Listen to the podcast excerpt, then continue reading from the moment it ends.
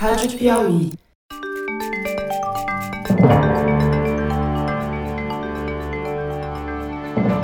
Opa, eu sou José Roberto de Toledo e este é o Luz no Fim da Quarentena, uma coprodução da revista Piauí com a Rádio Novelo.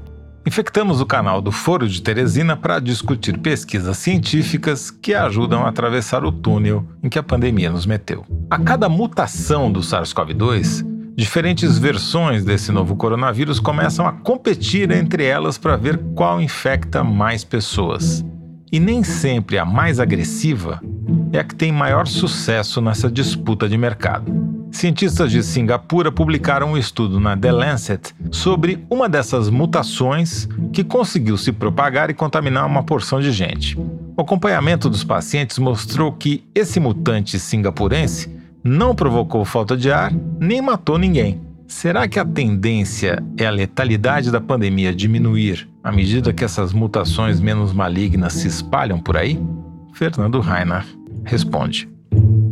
Tudo bom, doutor Fernando? O estudo que você escolheu para a gente falar a respeito trata de uma mutação no SARS-CoV-2, no novo coronavírus, e uma mutação aparentemente benigna, que não é um alien que vai sair dos intestinos do hospedeiro, mas ao contrário, vai tornar a vida dele mais fácil. Explica pra gente que mutação é essa, como ela ocorre e principalmente qual é a consequência. Acho que primeiro, antes de falar da mutação, é interessante explicar um pouco. As pessoas ficam achando sempre que mutação em vírus vai ser sempre para pior. Vai surgir um mutante, esse mutante vai infectar todo mundo, vai matar todo mundo, ele deve ser muito pior que o vírus que a gente tem por aí, vai ser uma desgraça, tal. Todo mundo tem medo da mutação. Mas na verdade, a relação entre hospedeiro e parasita, né? Você tem que pensar que o vírus é o parasita e nós somos o hospedeiro dele, é muito bem estudada, faz mais de 100 anos. E a gente sabe que as mutações que sobrevivem, ou seja, que conseguem competir com o vírus original, em geral são mutações que facilitam a vida do vírus. Então, geralmente, para eles conseguirem isso, o vírus tem que ser menos letal. Se você tivesse um SARS-CoV que sempre que ele infectasse as pessoas, as pessoas virassem assintomáticas e ninguém fosse para o hospital, primeiro ninguém ia saber quem estava doente. Depois o vírus ia poder pular de uma pessoa para outra por tempos muito longos sem causar nenhum problema. E ele ia competir com vantagem sobre o vírus original.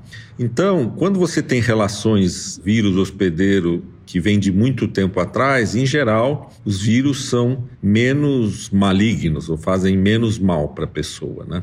Antes da gente chegar na mutação, acho que talvez seja bom dar um exemplo da vida real. O ebola, que também é um vírus, é um vírus que mata 50% ou mais das pessoas que ele infecta, ele tem muito mais dificuldade.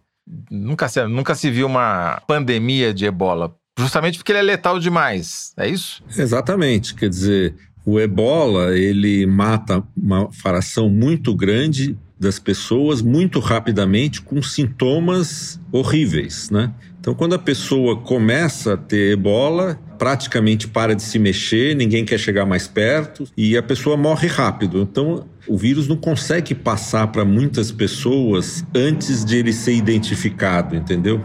Ao passo que o vírus que provoca o resfriado passa desapercebido e daí se espalha pelo mundo inteiro e a gente nem, dá no, nem vira notícia. E um outro exemplo interessante é a gripe, né? A gripe de 17, 18, de 1917, 18. A chamada gripe espanhola que não era da Espanha? Ela também, ela, o vírus dela está aí até hoje, mas hoje quase não matam ninguém. Claro, a gente tem a vacina tal, mas ele está aí ainda e foi ficando cada vez mais manso, né? É correto dizer, então, que as mutações, quer dizer, ocorrem mutações de todo tipo, que tornam o vírus mais agressivo e menos agressivo, mas na competição entre elas tende a ganhar a briga justamente os que são mais mansos, digamos assim, e, portanto, à medida que o tempo vai passando, a epidemia vai se tornando menos letal e o vírus vai sendo cada vez menos letal porque ele ganhou a briga contra os seus primos mais violentos, é isso? É, a teoria básica é um caso clássico de darwinismo, né? Você tem várias mutações que ocorrem ao acaso, algumas delas geram vírus muito letais, outras geram vírus menos letais, e esses vírus competem E, em geral, ganha o vírus que tem mais chance de se espalhar, por isso que ele acaba ganhando. E esses são vírus menos letais, mas que se reproduzem muito mais rápido. Então, em geral, eles conseguem pular de uma pessoa mais rápido, mas causam menos estragos, né? Perfeito. Bom, e esse paper específico aí fala de uma mutação específica. Conta pra gente como é que é. Então, esse paper foi feito pelo pessoal de Singapura. E entre janeiro e fevereiro desse ano, apareceu em Singapura uma variedade do, do SARS-CoV-2 que tem uma deleção. Ele perdeu um pedaço de um gene. É um pedaço de 382 nucleotídeos. E esses 382 nucleotídeos que ele perdeu estão no meio de um gene que codifica uma proteína, que ninguém sabe para que, que serve. Isso que é interessante. Mas essa deleção no meio dessa proteína torna esse gene inviável. Então é basicamente um SARS-CoV-2 que tem um gene a menos. Interessante é que esse mesmo gene existe no SARS-CoV-1. Quer dizer que esse é um gene que gosta de mutar.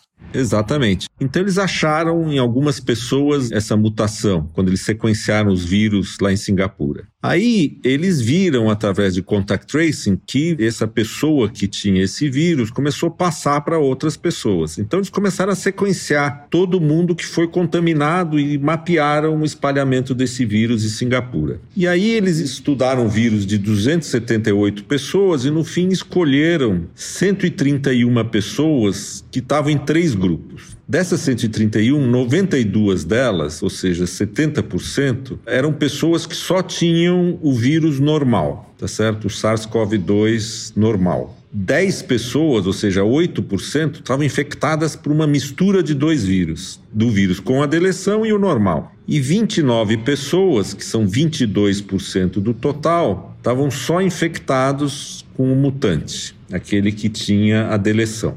Deleção caracteriza, é, é, um termo da biologia, né? Caracteriza uma mutação genética mesmo. É, onde você perde um pedaço do gene, ele foi deletado, houve uma deleção. De qualquer modo, o que, que eles fizeram? Eles pegaram e acompanharam todo o desenvolvimento da doença nesses 92 casos de pessoas que tiveram o SARS-CoV-2 normal e nos 29 casos que tiveram o SARS-CoV-2 com a mutação. Entre os 92 que tinham o SARS-CoV-2 normal, 26 deles, ou seja, 28%, tinham altos níveis de inflamação, etc., e tiveram que ser tratados com oxigênio. Já das 29 pessoas que foram infectadas pela mutação, nenhuma delas precisou de oxigênio. Todos foram casos mais leves. É, é, curioso, né? Porque a, a, proporção dos que desenvolveram pneumonia é igual pro com mutação e para o sem mutação. Porém, a pneumonia dos com mutação aparentemente era menos grave, né? A ponto de não provocar falta de ar, né? É, eles usaram como critério de gravidade a falta de ar. Então, o que acontece é que nesse trabalho eles demonstram que essa mutação específica com essa deleção provoca uma doença que passa de pessoa para pessoa, mas que todos os casos são mais leves. Entendi. O que eles não fizeram nesse trabalho, que é importante, seria importante saber, é mostrar que essa deleção se espalha mais rápido na população do que o sem deleção. Se esse fosse o caso, ou se esse for o caso, esse vírus provavelmente ele ganharia competição contra o SARS-CoV normal ao longo do tempo. Então, esse é um exemplo muito interessante que mostra que uma parte dessas mutações que sobrevivem são exatamente essas mutações que diminuem a letalidade do vírus. Como se a interação com o hospedeiro e a necessidade de sobreviver do vírus propiciasse a seleção de mutantes que causam menos mal e, portanto, passam despercebido por mais tempo e se reproduzem mais. A gente conhece dezenas de mutações em cada cidade e ele, o vírus muta constantemente e tal. Mas aparentemente eh, essas mutações não parecem provocar grandes mudanças, a maioria delas é substituição de um nucleotídeo por outro, etc. Mas até hoje nenhuma dessas mutações foi estudada para ver se ela provoca uma forma de Covid-19 diferente. Então, esse é o primeiro caso que uma mutação específica, entre todas que já foram identificadas, foi estudada para ver se a gravidade da doença era diferente e mostrou que a gravidade é menor. Agora, isso pode significar, aí já entrando na área da especulação, que à medida que o tempo passa, a epidemia vai se tornando menos letal, justamente porque as variantes do vírus menos agressivas acabam se sobressaindo em relação às mais agressivas e com isso a mortalidade tende a diminuir ao longo do tempo? É, esse é um processo bem conhecido em biologia. Do nosso ponto de vista, na crise que nós estamos vivendo hoje, isso não é tão importante, porque esse processo leva 10 anos, um século, dois séculos. Então, essa domesticação do vírus é pouco provável que ela ocorra em um ano, em dois anos.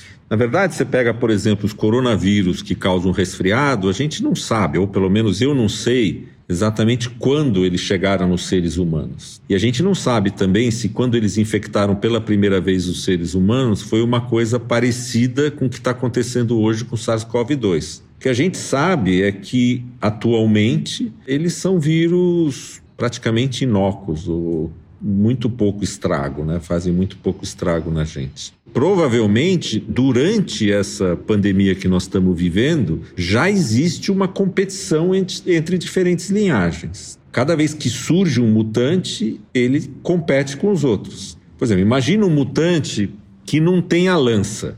Então ele não consegue ligar numa célula. Ele vai, vai surgir, acabar. vai acabar na primeira tentativa de ir para frente, ele já é exterminado pela competição.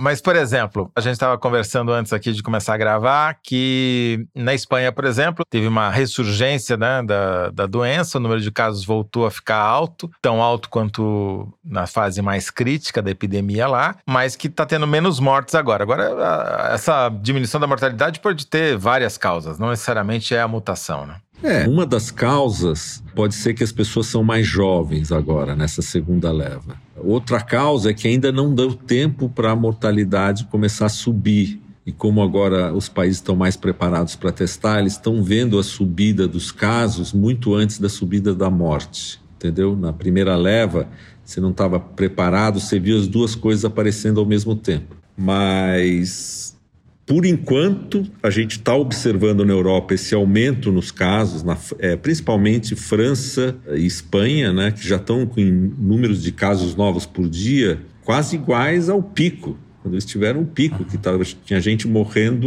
em tudo quanto era lugar, né? E por enquanto eles não estão vendo um aumento nas mortes. Isso é uma coisa interessante para ver onde isso vai levar, né? Sim. Agora, para encerrar, Fernando, essa mutação, essas mutações, na verdade, elas têm alguma implicação para o desenvolvimento da vacina, por exemplo? Bom, elas têm uma implicação direta. É o seguinte: se aparecer uma mutação que não faz mal para ninguém, não precisa mais de vacina, mas vai levar muito tempo, né?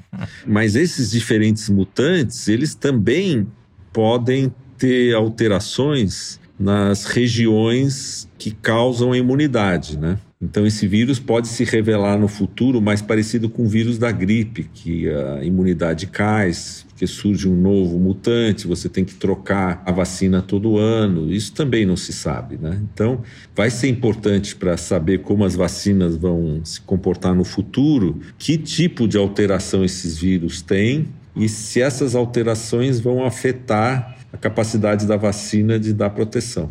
Entendi. Em tese, agora já indo para ficção científica, né, mas nem especulação. Em tese, seria possível fazer uma intervenção em nível genético no vírus para produzir um vírus que fosse praticamente eh, indolor, digamos assim, para o ser humano, que causasse pouquíssimo estrago e jogar ele no ambiente para ele competir com os outros? Olha, na verdade, a origem das vacinas né, é, vem daquele cara Jensen, né?